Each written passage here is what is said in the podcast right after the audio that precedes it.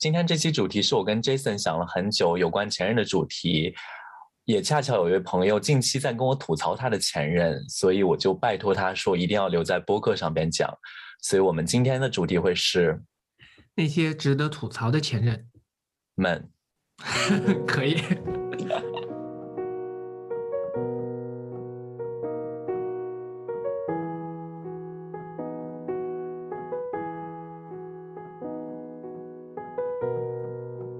迎收听《漂亮银河系》The Galaxy Talk Show，我是问，我是 Jason。嗨，《漂亮银河系》是一档每周更新的日常休闲类播客，闲话家常、快意江湖是我们的聊天准则。希望当听到 Jason 和问聊天的同时，可以帮你舒压解乏，或者带给你灵感和启发。大家如果喜欢我们的话，记得要点赞加关注哦。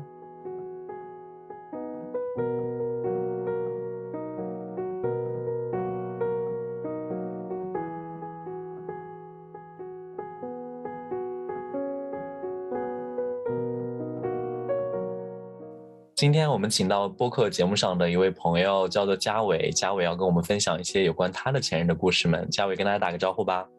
Hello，Hello，我是嘉伟，我现在在一家咨询外企做 IT 的 Tech Manager。我觉得其实咱们应该是在呃，现在节目开始之前，我觉得我跟 Jason 还有嘉伟，我们要跟我们的听众朋友们有一个交代，因为上海近期呃因为封城的原因，我跟 Jason 无法线下录制播客节目，所以我们改在线上录制。呃，我们可能无法一起录制视频，所以我们近期会播客上边一起聊新的话题。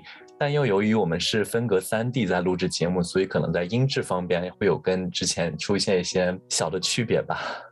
好，那我们回归核心的主题，是为什么我们会想到这期节目？你还记得吗？嗯，因为因为我觉得我在生活中扮演一个角色，就是还挺蛮爱跟大家聊天的。然后有时候你知道，一聊天嘛，就会很自然而然会聊到关于感情的东西，然后我就会接收很多信息。然后有时候我听到过于精彩的故事，我会想说：天哪，我觉得这个故事一定要在播客上跟大家一起分享。所以我就问他们说：哎，可不可以在播客上分享你的故事？我保我正好保证你不用出画面，然后大家也不会知道你是谁。如果你有很多关于前任的坏话，你可以尽情的吐槽，我们这边是没有限制的。所以你和嘉伟有共同好友吗？我们有吧，但是我不知道那位共同好友是不是他的前任。应该有，应该有很多是吗？对，应该蛮多共同好友的。嗯，哎，我们先，我其实很好奇，是问和嘉伟是怎么认识的？他之前我们是在一个学校的，哦，是在美国的时候在一个学校。对。Anyway，嘉伟跟我们说一下你，你你有哪件？你觉得你你有哪个故事是最值得分享出来的？然后我们今天，我觉得我们先不要下定义说它是一个吐槽的，我们就来听一听你的故事吧。嗯，可以啊。其实，其实我也是刚分手不久嘛，就是今年过年的时候，二月二月份的时候分的手。那其实我上一任的是谈了一段比较时间长的一段恋爱。那嗯，刚开始的时候在一起的时候，其实嗯两个人还是挺认真的。那也是他追求的我，然后就是慢慢的就在一起了。他也他自身也是一个非常优秀的人，然后是嗯某一个学校的一个 CSSA 的主席，然后他也是做金融的。那你跟你这个前任大概谈了多长时间的恋爱？我们大概谈了一年多，一年多，就相当于是七一，哎，应该是二二一年还是二零二零年开始？啊，我们是二零二一年一月份的时候认识的，然后，嗯、在二零二一年二月份的时候，当时上海也是处于一个疫情的阶段，其实中间有就是断掉过一次，然后在二零二一年三月份的时候又重新就是加回了微信，然后正式的确立了关系，这样。你等一下，我要我要问的仔细一点，这个断掉了是什么意思？就是二零二一年一月份的时候，其实只见过一面。见完了一面之后，他对我是比较有好感的。那后来的话，他就是通过因为疫情嘛，只能通过线上聊天的方式来，就是保持感情的一个稳定。对，但是后来呃，因为一直在家里面没有见面，所以我对他的兴趣就是不是特别的大。然后后来呢，就是我有一段时间就没有怎么理他。然后后来他正好也是二月份的时候过生日，然后嗯，发现我没有就是理他，并且没有送他生日礼物，他就直接把我删掉了。然后后来，嗯，然后后来等疫情结束了之后，然后当我回到上海，我们重新又约了一次纯 K，就是我们两个人去了纯 K，然后就是打浦桥的非常。对啊，对啊，打浦桥。你知道 Jason 住在哪里吗？打浦桥吗？我住在打浦桥纯 K 旁边。所以 Jason，所以二零二一年的那个阶段，正好是 Jason 见证了你们的爱情。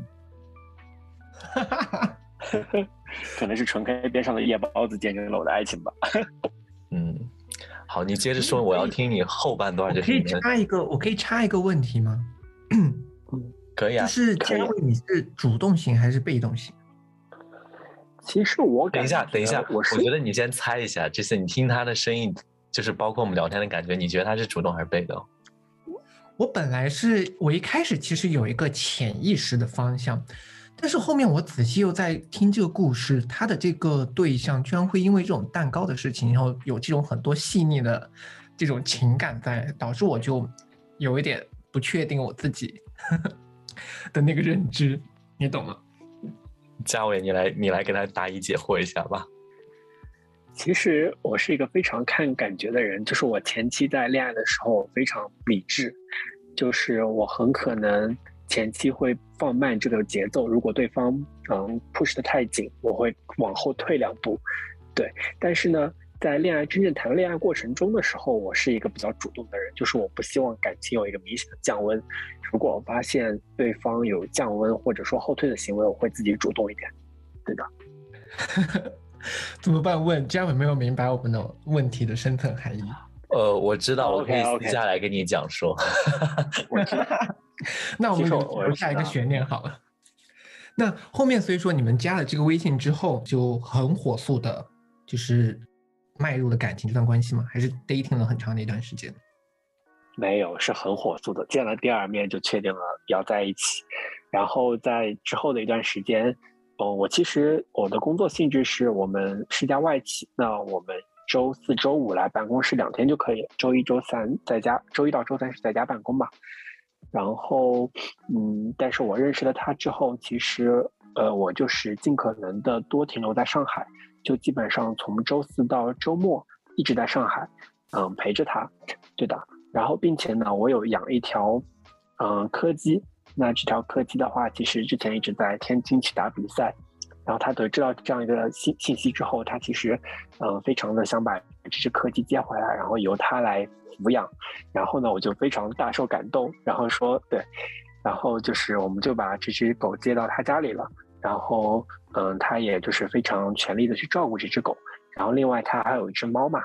然后我基本上，嗯，只要我有空，那我就会在他家里面，就是帮着一起照顾。然后，包括帮他的猫送过去洗澡啊，或者说帮他收拾一下家里啊，这样。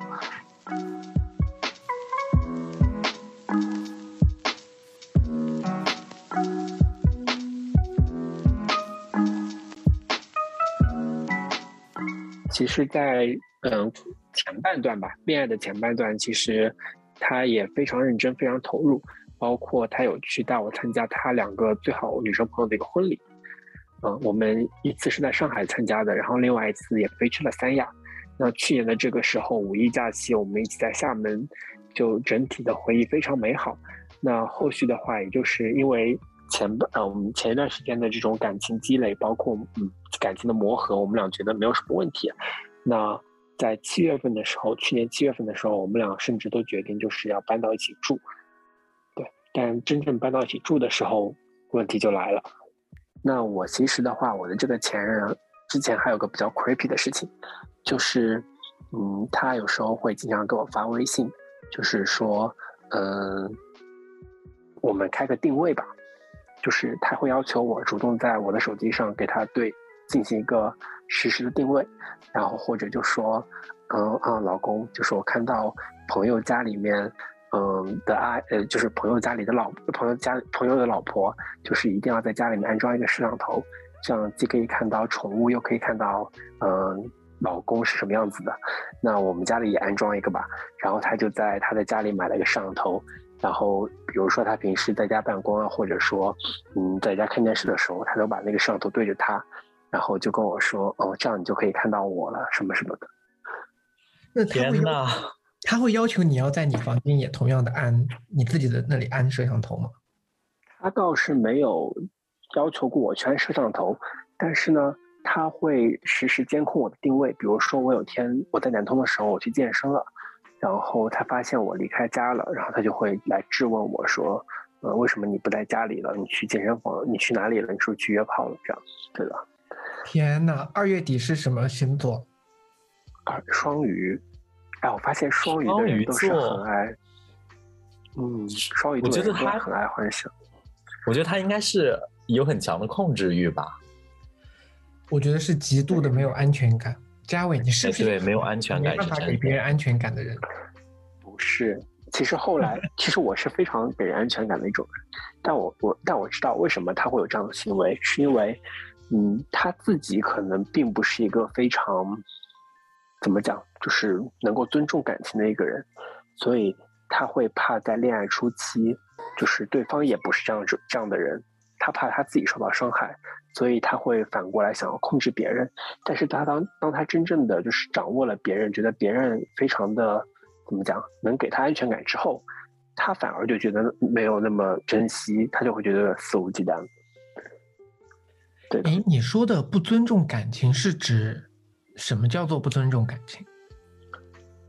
嗯，就比如说不珍惜啊，就是不能理解对方啊，就是无理取闹啊，或者是感情上想出轨啊，或者是 sex 方面想约炮啊，这样。哦，这我提前问一下，这不会就是你们分手的很重要的一个导火线吧？我觉得，我觉得是。完了，我觉得我们今天有很多故事可以谈，可以讨论。我也觉得，我感觉我们的故事可以走向非常多的方向，但是，但是我其实还想把那个主线拉回来一点。我想问一下，就是当他做了这么多可能让你内心不是很能接受的事情之后，你的处理方式是什么样子的呀？其实，在搬到一起住之前，我觉得两个人吵架是正常的，因为还有一次就是。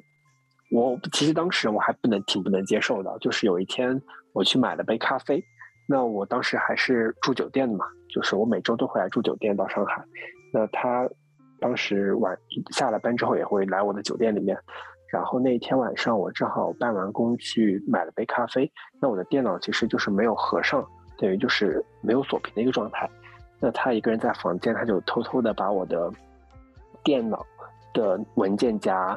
然后照片、通讯录、笔记全部翻了一遍，然后我对，然后我都惊呆了。然后我回来的时候，他就很不爽，他等于就是看到我跟别人有一些合照还存在我的照片里面，甚至他还要求我删了几个好友。然后我当时是想说，嗯，那其实没有多大点事儿，我觉得你想我删我就删掉了。然后但是呢，你看了我的，那我也得看你的。对吧？我们得做一个平衡，但是我看到他了之后，就是让我瞠目结舌。就是我发现他可能跟上百个人，我觉得都不止，就是聊过一些比较暧昧的，是吧？对对对，天哪！然后嗯，然后那天晚上我看到了一个尺度非常大的一个聊天记录，然后呢，他。要求我删一个人嘛，那我也就要求要求他删一个人，但他就死活不肯删这个人。然后后来当天晚上，我们正好也要去参加他朋友的一个生日的派对，那我就是一直在门口不肯进去，然后他就非常着急，也不想来，也不想出来哄我，也不想出来就骗我。然后他越不这样做，我就越生气。然后嗯，后来他真的是没有办法了，大概磨到了磨了三个小时，然后后来他就是妥协了，把这个人给删掉了。对的。那嘉伟，你刚才说的就是你们就是互相住酒店啊，这些都是住在一起之前，对不对？所以在这些事情发生之后，你们还是毅然决然的觉得说你们要往下走，所以说后面就发生你们住在一起，是这样吗？嗯，对。其实刚开始的这些小问题啊，都是因为嗯，可能过往的一些大家的一些经历，那导致的一些不开心吵架。那其实嗯，真正的解决完了之后，其实也没有多大点事。那我们他的房子正好也到期了嘛，所以我们还是决定在七月份的时候去搬到一起住。那在搬到一起住的过程中，就是嗯，本来说的是我和他两个人一起住，对，但他因为有一个现在有一个直男室友，那他非常希望把这个室友给拉过来一起住。那我后来也没有想太多，我就妥协了。那等到一住到一起之后呢，就是发现越来越多的问题就随之而来了。就是这种时候，就是你们最后是三个人住在了那个房子里。嗯，对的，对的。那个人长得很好看吗？嗯，你真是问题。不好意思，整个侧重侧重点被拉跑拉偏。所以你们就是当时三个人住在一起之后，哇，我难我难以想象。我想问一下嘉伟，你之前是会经常有室友的人吗？还是你一直都是一个人住比较多？可能问你知道吧，就是我是完全独来独往的一个人，我特别不习惯，就是跟别人住在一块儿，因为他非常的 rich。我跟你讲，就是从来都不跟别人合租的。因为我突然间在想，就是我听这个故事，我就有这样子的感觉。如果就听下来，感觉嘉伟应该是一个会喜欢独自住的人。那你们当时，你跟你前男友就是有爱到那么深刻，就是已经说可以。不管任何事情，他要再加一个人住也无所谓的这样子的状态吗？当时，我觉得当时有到有到这样一个程度，因为那么上头。嗯，他前期他也非常上头，他会每天恨不得每半个小时就来给我发，就是你爱我吗？你想我吗？然后我每天都都得就是很耐心的去回复他，就说很爱你啊，就是很想你啊，就这样，就是根本就停不下来。大概这样的一段时间。对，那这也蛮甜蜜的啊。就但是你是在 enjoy 这样子的，还是你觉得有一点负担？之前的话，我会觉得挺累的，挺麻烦。我会甚至跟他说：“你不要老问，你为什么天天来问这样的问题嘛？”但我后来就是慢慢适应了这样的一个相处模式，我就觉得这样也挺好的。就是他问他能过来问你，就是一种安全感，就能给你带来一种安全感，所以我觉得还挺好。嗯，这次你会是一个。这样子，或者希望别人天天来问你的人吗？我不是哎，就我虽然说，嗯，我完全不是这样子的人。我甚至会觉得说，比如说他要来问我说你想我了吗？啊，或者是我要去问他说你想我了吗？然后对方说是我想你了，我也觉得很敷衍。那他问我的时候，我回答，因为我可能回答的时候，我自己就会觉得很敷衍。我想说。就是我，你问我想你了没？就是我肯定会说想啊，但这个代表什么呢？我可能在想，我也可能不在想，但是我肯定会回答你想，所以没意义啊，这个话，我就觉得还好，就不是我重要。但是我有一个仪式感，就是我觉得每天的早安晚安是一定要说的，就我一定要每天要有这样子的阶段。我觉得不至于每天，但是偶尔来一下，是哎在干嘛？想我了吗之类的？我觉得这些我是 OK 的。就是天天，就是隔一段时间，就是一天可能三个小时之内就发六条的话，我可能会有一点 说 “hello”，有没有其他问题？但是，但是你知道我就是我对象，他其实我有一点懂嘉伟，就是我对象就是一个很爱问说“你想我了没”然后之类的话，就是你问久了之后，我也后面我一开始也觉得说，哎，你干嘛问这些问题？我肯定会说想你啊，巴拉巴拉。但是我听久了，我也会觉得说，啊，挺好，他证明他在想我，怎么怎么样。所以我觉得其实听久了应该还可以。但我自己习惯，习惯真的是一件非常可怕的事情。就是其实他他比较吸引我的一点啊，就是他是做投资的嘛，他会时不时的，就是给你分享一些投资上的一些心得啊，或者说投资的新闻，包括他会跟你谈论股票，他会跟你去分享一些就是他看到抖音上的好玩的或者微博上好玩的，他都会发给你。就是长久长久而久之的，你就会觉得，哦，这样就是有一个人时不时的跟你唠叨两句，就是真的挺好，就是你的整个精神世界就丰富了。所以他这一点就是真的挺嗯，你说，嘉伟是哪儿人呢？哦，我江苏人。哦，就是说，我觉得刚才听下来不就是。你跟这个你的前男友，其实无论是从聊天啊，包括彼此的兴趣爱好方面，其实是很契合的。嗯，对的，我们精神方面挺契合的。那就是后面急转而下的发生了什么呢？急转而下就是住一起之后嘛，住一起之后，嗯，可能过了一两个月，他觉得新鲜感完全没有了。那就是我可能天天就是在家里陪着他，基本上，嗯，二十四小时都都黏在一起，久而久之的就没有新鲜感了。那新鲜感没有了之后呢，他就会想做一些别的事情。那有一天晚上，他正好在煮饭的时候，我就发现他在前一次出差的这个晚上，他拍了一组照片，然后这个照片具体是干什么用的，我到底有没有用成，我不知道。反正在我的逼问下，他最后承认了，他其实是想出去，就是 have fun。嗯，那虽然他一直跟我讲他没有 have fun，没有没有没有真正的去落实这件事情，但是就是我就觉得。这个人确实，嗯，可能也比较爱玩。就是说，他拍了一些比较私密的照片，但是你不确定那些照片有没有发出去。然后他最后是说，他本意是想出去寻找一些乐子，但是你这边没有实锤他，对吧？嗯，对的，对的。天哪！哎呀，没有想到，这个这是蛮精彩的。怎么说呢？就是。拍了，那一定是发了吧？我问你，我觉得这次你这个你这个想法很对，就是你既然都已经拍了，那肯定也会发出去吧？总不能说是因为某一天我突然间觉得自己身材很好，想就是来几张那么突然的这种感觉吧？反正从那件事情之后吧，就是我发现我们俩的关系就是完全的转变了，就是原来可能我处在爱情的高位，那后来我就处在爱情的低位，就是我会比较没有安全感。那我会天天去给他发，就是你到底爱不爱我，或者说你有没有想我这种，对的。然后他不像我当时啊，我还展现了一部分耐心，然后包括我也不会生气这样。他就是完全没有耐心，他就会直接回复，就是你干嘛老问？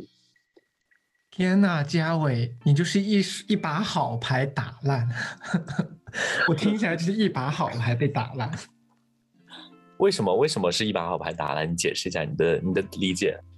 就当然这么说可能会显得我这个人很不浪漫，但是我觉得感情很多时候，包括我身边有一些就在一起七八年的感情，感情不是纯靠爱的，很多时候是靠一些很细心的经营。那一开始就是说，其实如果你的这个态度转变了之后，但不是说叫你对他不好，但是你心里面的态度一旦转变成为你是去求着他，你是去扒着他这样子的状态。那你们这段感情就属于被动是一方面啊，那另外一方面就是被牵着走的，很容易就产生很不利的方向发展。就是对于嘉伟来说，所以我个人经营感情是，就是自己我的心，我就我是觉得自己本人的心态还是要放好，就是有你可以，没你也无所谓，这样子的心态，这段感情才会发展的比较顺利，因为彼此都是一个相对均衡的状态。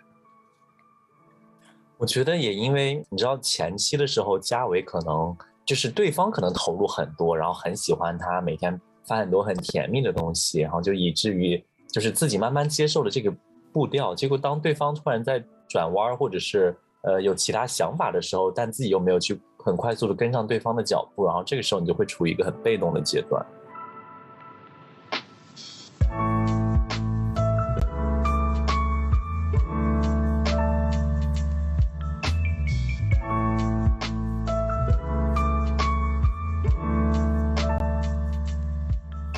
哎，那我想问一下，你们现在还有联系吗？还是就是说分手之后就已经完全不理对方了？全网拉黑，这个是后面更精彩的故事。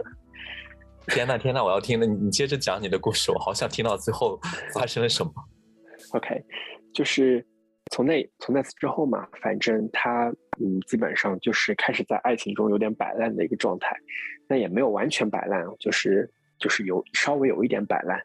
那真正我觉得真正发生改变，就是真正他开始有个迅速的一个摆烂的一个状态，是在九月份的时候，他回了一次大连，中秋节嘛，他回了大连。那其实我一直知道他有一个怎么讲，就是从高中就认识的一个朋友。那跟这个朋友之间呢，他其实也搞过，陆陆续续的搞过好几次暧昧的这样一个关系。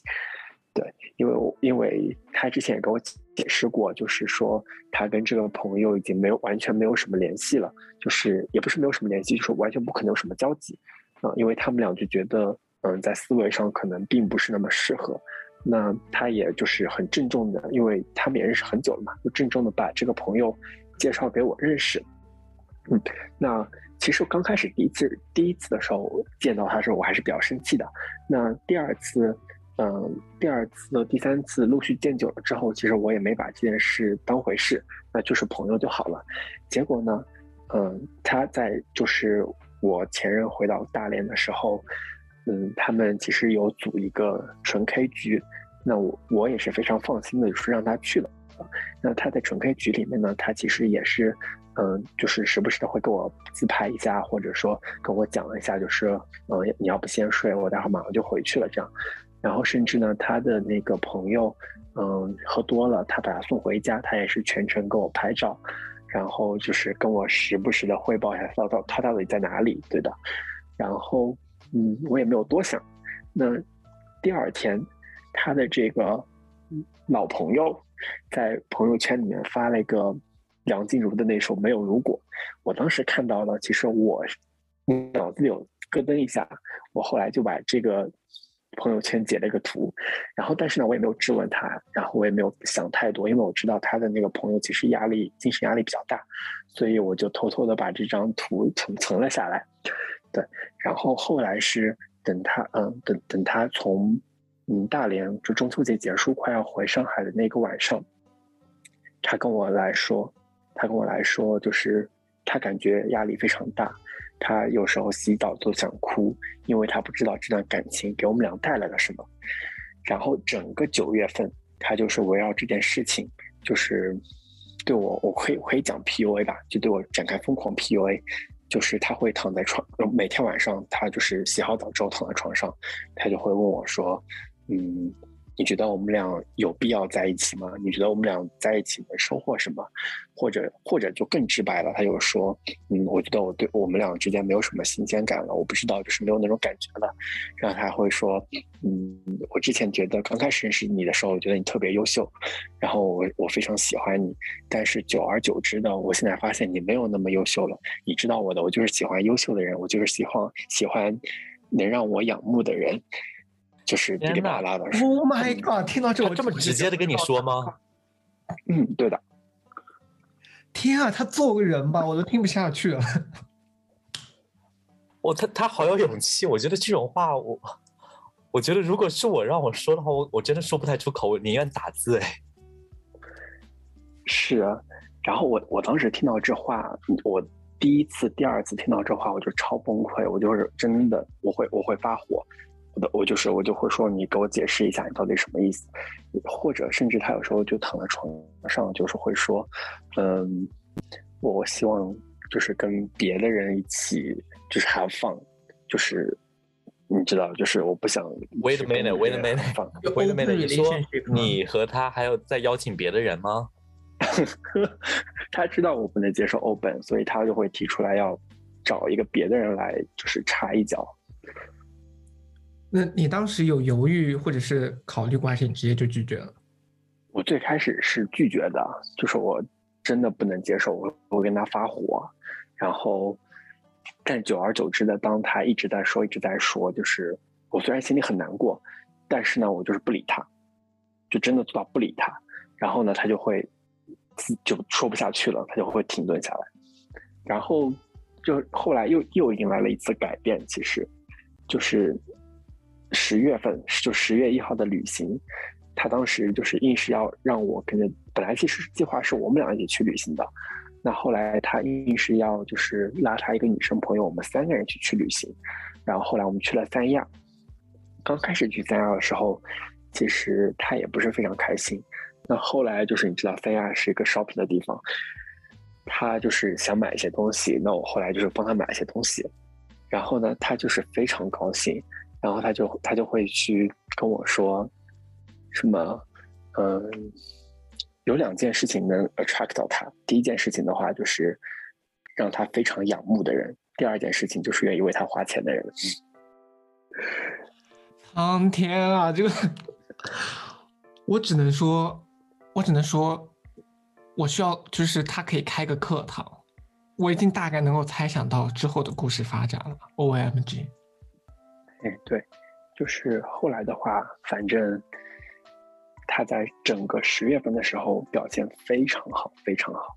十月十月上半旬，就是我们从三亚回去了之后，上半旬都表现的非常好。不过这边 explain 一下，就是解释一下，就是呃，就是我们在十月份之前，基本上出去的话，就是基本上都是 AA，就是他一次我一次，可能无关金额数量的多少，但基本上都是平衡着的，就不会有特别大的出入。啊，那十月份之后，就是可能就迎来了一个变化，就是基本上。出门吃饭啊，或者说去三亚开销啊都是我来的，那他可能就付了一个机票的钱，对的。那包括那个他那个女生朋友也是吗？哦不，女生朋友是单独的。啊，就是从十月份开始，你就发现就是他已经开始不主动给钱了。嗯，对的，对的。哇，偶尔偶尔会给两次，就是他可能他可能觉得。他可能觉得有点过意不去了，或者说，或者说应该请我吃了，他会给两次。不过，所以后半段的时候，其实生活的主要开销都是你来负责。嗯，对的。我当时那房租呢？房租我们是一个人一半，押金也是。然后到了十月中旬吧，有一次又吵架了，是因为 sex 的问题吵架了。然后正好那天他坐在那个旋转椅上。然后，嗯，我想拉他的，然后一拉，然后就是一不小心把我的脑袋、鼻子撞到他的那个后脑勺了，然后鼻子撞断了。然后呢？你的你的鼻子撞断？嗯，对的。哦，大概凌晨两点钟，然后就是他当时看到这样的情形，但他还是特别冷漠，真的特别冷漠。他就是带我去医院，然后全程也就是完全不想碰我，也不想关心看一下，就是一个人待在那个车上的角落里面。就是我问他什么，他就是说，嗯，就是非常 冰冷的那种语气，对的。然后第二天的时候，他意识到他自己犯下了一个严重的错误，给我写了一个百字的一个小作文，意思就是说，嗯，他就是。昨天看到我这样的一个伤害之后，他其实也非常的心疼，但是呢，嗯，他在第二天的时候仍然选择了一个工作，嗯，就是没有去陪我复诊拍片。他说，就是他把对我的这样一个，他把对他自己的一个惩罚，转换成了对我的冷漠，这是他原原文啊，就是这样写着。然后就是他有时候，嗯，他明明就是知道自己去可能。消费了我的这样一个物质上的一些东西，但是呢，每次一吵架，他就想就是给自己立牌坊，就是把这些事情给他撇干撇干净。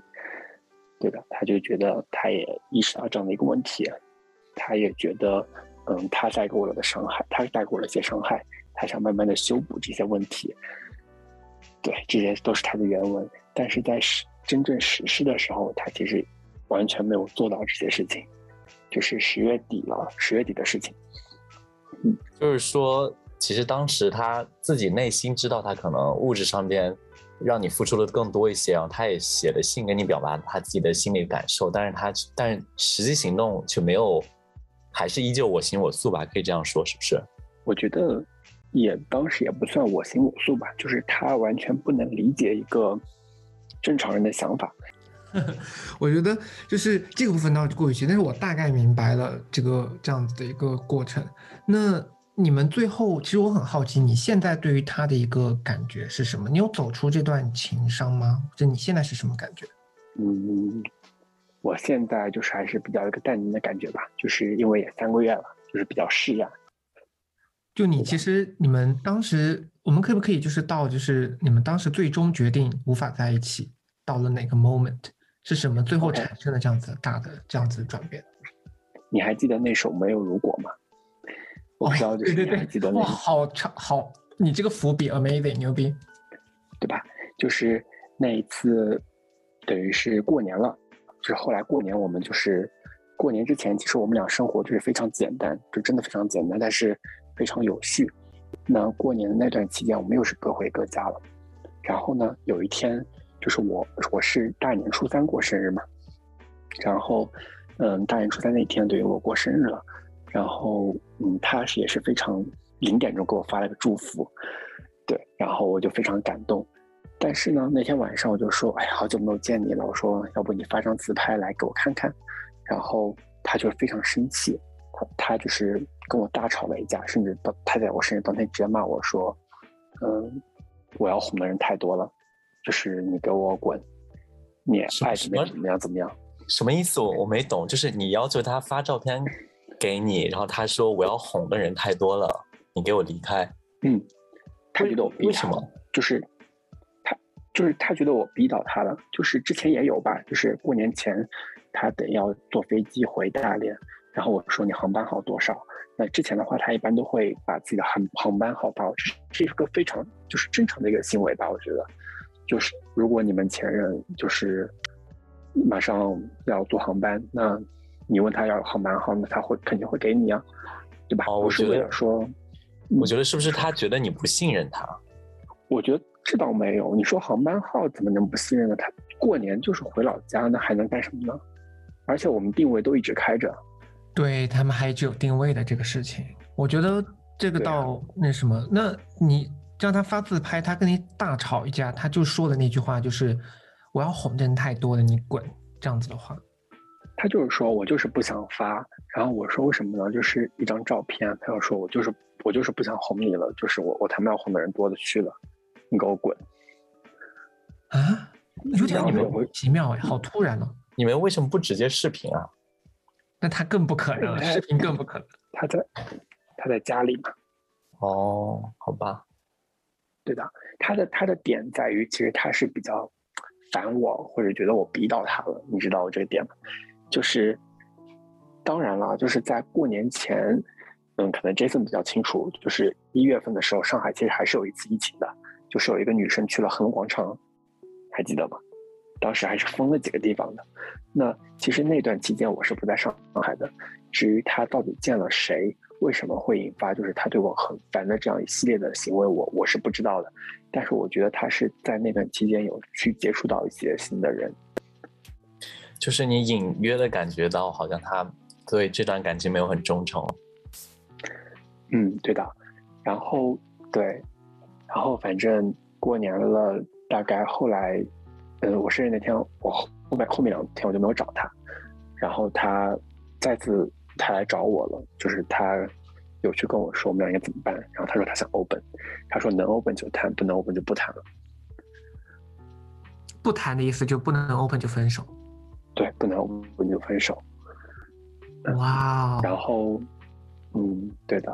然后他后续的话就是，当他有嗯回到上海，我也回到上海之后，我们有见了一面，然后他见见了那一面的当天，他就一直在循环一首歌。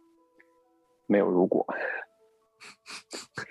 天哪，好精彩啊！嗯，因为过年期间，他们其实跟那个，嗯，就是就是他的那个老老朋友，其实又有又有橘子纯 K，对的。然后，并且为什么说大年初三那个晚上他会对我发火呢？是因为他大年初四要就是第二天要去纯 K。他就是有给我发一条长段，就是说我要哄的人多的去了，然后就是后面有接一句话，就说，嗯，我就是要出去玩，我就是要去纯 K，我就是要认识新的朋友，你你不要管我。其实我觉得我我自己啊，我自己就是诚实来讲一点好了，就是我是我当然不希望他就是出去跟很多这样的人去社交，但是呢，他如果提出来也要社交。我是不会说你不许去，你不要去，你去完了之后我跟你生气的这样一个这样的一个人，对的，就是他他我不知道从什么时候开始，他就觉得我的存在已经限制了他的自由，跟他自由是完全就是不能够有任何交集的这样一个地步。啊，那这个的情况就在于他在未经得你同意做 open 的这个事情之前。是没有做过任何出轨的，就是实质性上出轨的事情的。目前就我知道的，应该没有。就可能你你没抓到，那就就就只能算没有。嗯，对的，对的，对的，对。OK，所以你们，哦，但我们所以你们最在后分手就是在就是在呃聊完是否能够 open，不能 open 我们就 over 的这样子的情况下分的手。但其实我们之前在谈恋爱的时候，我经常会发现他微信里面进来一些，就是别人跟跟他发的，比如说今天晚上要不要我来找你这样的一条信息。对，反正就是他，他就是觉得他要 open，他觉得他要出去玩，他要去 hunting。然后呢，嗯，我当时听完我就懵了，我当时就说，那 open，其实我知道每就是怎么讲。大部分的人都会走到 open 这一步，对吧？就对于我们 Open 这个群体来讲，好了，那 open 是可以接受的，但是你得有一个度，对吧？那这个度怎么怎么去定义，怎么去衡量？那我们肯定要有一套准则。但是呢，当我去跟他讨论准则的时候，他就跟我说，在我这儿就是没有准则。你就是他觉得，如果你来跟我讨论准则，你就太墨迹了，你就是个墨迹的人，那就不要谈了。他就非常决绝。然后呢？嗯，反正后来我们就讨论欧本这个问题，就讨论崩了嘛。讨论崩了之后，然后他反正就是，嗯，有好几天就跟我冷战嘛，就是不回微信，也找不到他人。他天天晚上都去纯 K，他甚至还加回了那个最开始我要求他删掉的那个人。然后最后呢，我非常生气，我说 OK，那不谈就不谈了，我帮你删掉。我都准备第二天就收拾收拾走人了，我就真的把他微信全部删掉了。然后到第二天的时候呢，我真正要走的时候，他又是一副那种非常舍不得、非常依恋，然后一副都要哭了的样子。然后甚至我走了之后，他都在回家路上就不停给我发微信说：“嗯，就是他想发那个请求好友。”他就说：“嗯，这段感情是他对不起我，因为他自己的嗯贪玩。”他说他就是一个比较嗯稳定了想。浪浪完了又想稳定的一个人，然后他甚至还说，就是，嗯，他等他以后有能力了，赚到钱了，再来再来好好的爱我，好好的补偿我，这样，就是他在分手的时候把这个责任就是完全往自己身上揽，但是呢，他对于这个情况又非常就是说的非常暧昧。不是，就是老实说，我听完他这段分手话，就是没有意义。就是你在说些什么？我们俩就是没有说到最重要的关键节点。什么叫我赚了钱？什么？这跟从来都跟钱没有太大的关系的。我觉得。对啊，我，对啊，我当时就是非常不理解，因为我我其实在他身上真的时间成本、金钱成本，然后都都付出过了，感情成本也有，对吧？他他现在就是非常自我的说我要出去玩，我要干嘛干嘛，然后他从来没有问过我的想法，也没有问过我的意见，就是他没有尊重过我，自始至终他都没有尊重过我。如果你尊重过一个人，你不管你是出去玩，你是出去 hunting，出去干嘛干嘛，你都得就是跟我好好平心平心静气的坐下来讨论一下，就是表达一下你到底为为什么要这样做，对吧？就他没有办法做到理解这种事情，他。在搬到一起住之后，他有一句比较经典的话，他说：“前期我我想跟你，前期我去想帮你养狗，我想跟你一起住，其实我就是为了绑住你，就是我不想让你离开我。那后续我发现你就是给我安全感的这样一个人，你就非常的老实，我就不需要了，我就不想演了。他说我就是不想配合你演了，我就是爱想爱爱要怎么样就怎么样，就是我觉得他就是一个没有看过世界的人。”就是他会对，就是各种 party 啊，或者说 social 啊，就是没有有太多兴趣。对，是的。所以，所以这些是这些东西都转换成他的欲望，就是这些欲望他没有办法，嗯，和他的这个对爱情的忠诚做一个很好的平衡。嗯，我觉得，我觉得作为嘉伟的朋友来讲，然后我自己感受真的就是听到他讲这些东西。我当然就是觉得哇，他经历了很多让我让我现在听起来是大为震惊的故事。然后我觉得，嗯，你确实就是也确实是这段时间，然后我们辛苦了，就没有没有，也确实是因为这段时间，作为作为你的朋友，听到你可以讲这些事，我就觉得哇，就是我知道结束一段感情开始的时候多呃有多好不容易多难跟那个人在一起了，但是结尾的时候可能因为一些事情又不是很好看。但是作为漂流银河系来讲，我们也是，呃，要站在一个比较，呃，那个公平或者是第三人称的角度。我们毕竟也不认识你当事人，所以我们只是只能，我只能跟你说是，我觉得漂流银河系给了你一个很好的平台，可以让你就是释放一段时间你的压力。然后正好你现在也处于，呃，分手之后，然后需要这个解压的过程。就是因为我觉得我的身份生活跟你的这些故事比起来，嗯，还是不太够抓嘛。不过确实啊，就是虽然这段感情它可能收尾的结局就是没有一个结果，没有个非常好的结果，但其实我自己嗯非常理智的再去回顾这样一段感情，其实它带给我的收益也是非常多的。比如说，比如说，嗯，我从一开始分手我就开始去健身，然后到现在，我觉得我自己。整体来讲，你是到了一个比较理想的一个状态。然后，包括前一段时间又去换了一份工作，那这份工作也是，我觉得也是非常挺好的一个，就是一个机会。然后还有包括，我觉得我个人可能在搜索上也有一些，嗯，就是心得，或者说在下一段恋爱的选择上，我也会有一些，嗯，自己更多的一些想法，或者说总结出来的经验，这样对的，它有帮助到我。有给我一些自信和信心，这样。对，那我就来做一个小的总结吧，就是不论在感情中发生了什么事儿，过去的就让都就让它都留在过去吧。然后我们现在唯一能做的就是让自己变得更好，变得更强，然后永远向前看。然后那我们就要跟大家说再见喽。嗯，大家如果喜欢我们的话，记得要点赞加评论关注哦。好，然后最后最后最后的最后，我就要祝嘉伟就是未来的感情。道路一切顺利，希望有机会能够在上海大家出来一起玩。